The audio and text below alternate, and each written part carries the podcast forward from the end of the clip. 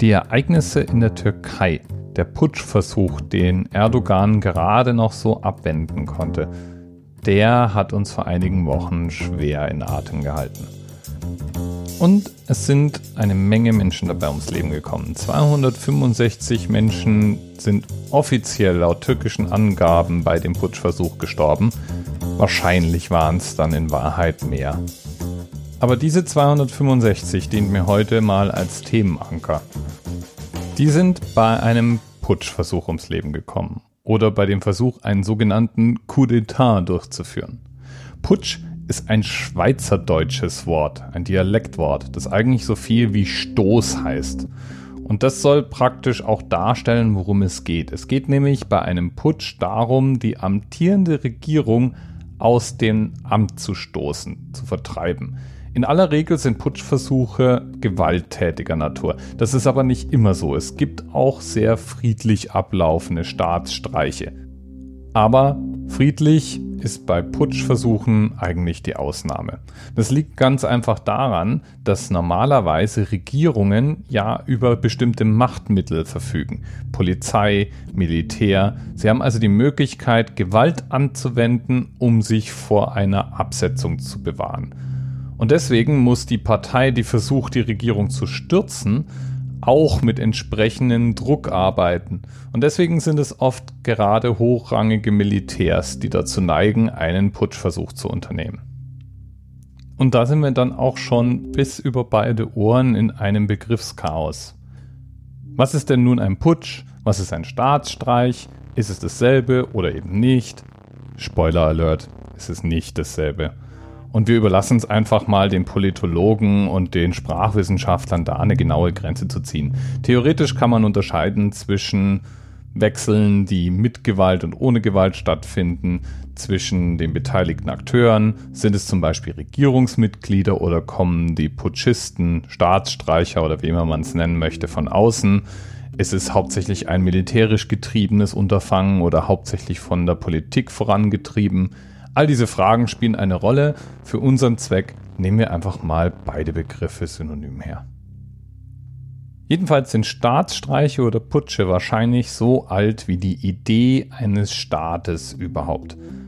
Im Grundsatz war es immer so, dass Menschen, die Macht hielten, die auch gelegentlich verwendet haben, um eben Einfluss auf ein Volk ausüben zu können.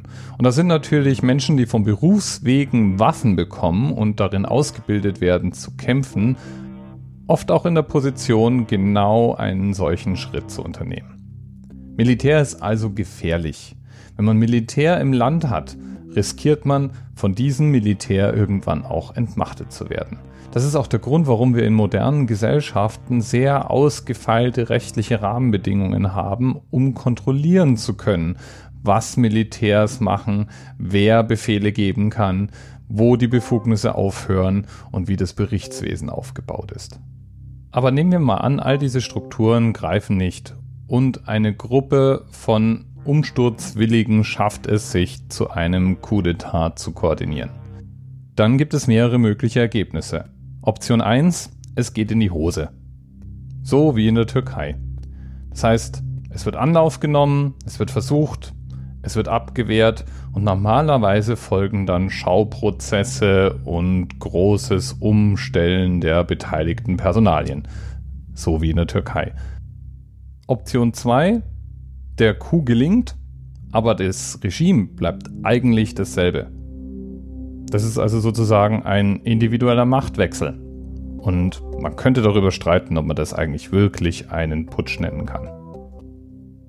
Das dritte Ergebnis, leider ein häufiges, ist, eine Diktatur wird durch eine andere Diktatur ersetzt.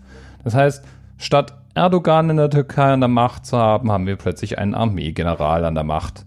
Beide haben gemeinsam, dass sie uns jetzt aus westlicher Sicht nicht so wirklich geheuer sind. Und das passiert leider ziemlich oft. Und die neue Regierung, die versucht sich ja zunächst mal fest zu etablieren. Und sie ist definitionsbedingt eben eine Minderheitenregierung.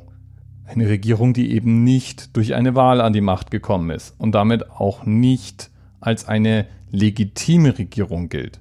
und auch nicht darauf vertrauen kann, Rückhalt in der Bevölkerung zu haben.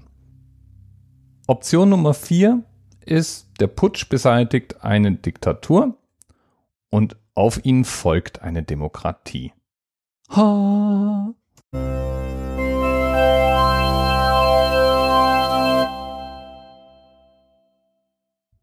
Ja, ob das allerdings oft oder regelmäßig oder auch nur wenigstens manchmal passiert, darüber streiten sich die Geister. Es gibt Paper, die sagen, naja, meistens sind es dann doch autokratische Machtstrukturen, die sich bilden und wieder andere Paper, die sagen, naja, aber in den letzten Jahrzehnten waren es ja dann oft demokratische Strömungen, die gewonnen haben. Kann man so pauschal wahrscheinlich gar nicht sagen. Jedenfalls werden wir weiterhin Putsche sehen oder Putschversuche. Menschen eben, die glauben, nicht durch eine Wahl, sondern durch die Anwendung von Gewalt an die Macht kommen zu können. Und da oft auch noch von sich glauben, das Richtige und vielleicht sogar das Gute fürs Volk zu tun. Ob das dann so stimmt, das liegt natürlich immer im Auge des Betrachters. In der westlichen Welt mit ihren Demokratien wahrscheinlich eher nicht. Da wäre es ja wünschenswert, dass man durch eine Wahl und durch die Prozesse, die in den Parlamenten ablaufen, an die Macht kommt. Vor allem ist da die Kosten-Nutzen-Rechnung eine andere. Unsere Demokratien haben die Eigenart, dass man selbst die inkompetentesten Staatsführer lang genug blockieren kann, bis eine Neuwahl die Sache umentscheidet. Da ist also Abwarten und Wählen gehen oft die ökonomischere Option. Bis bald.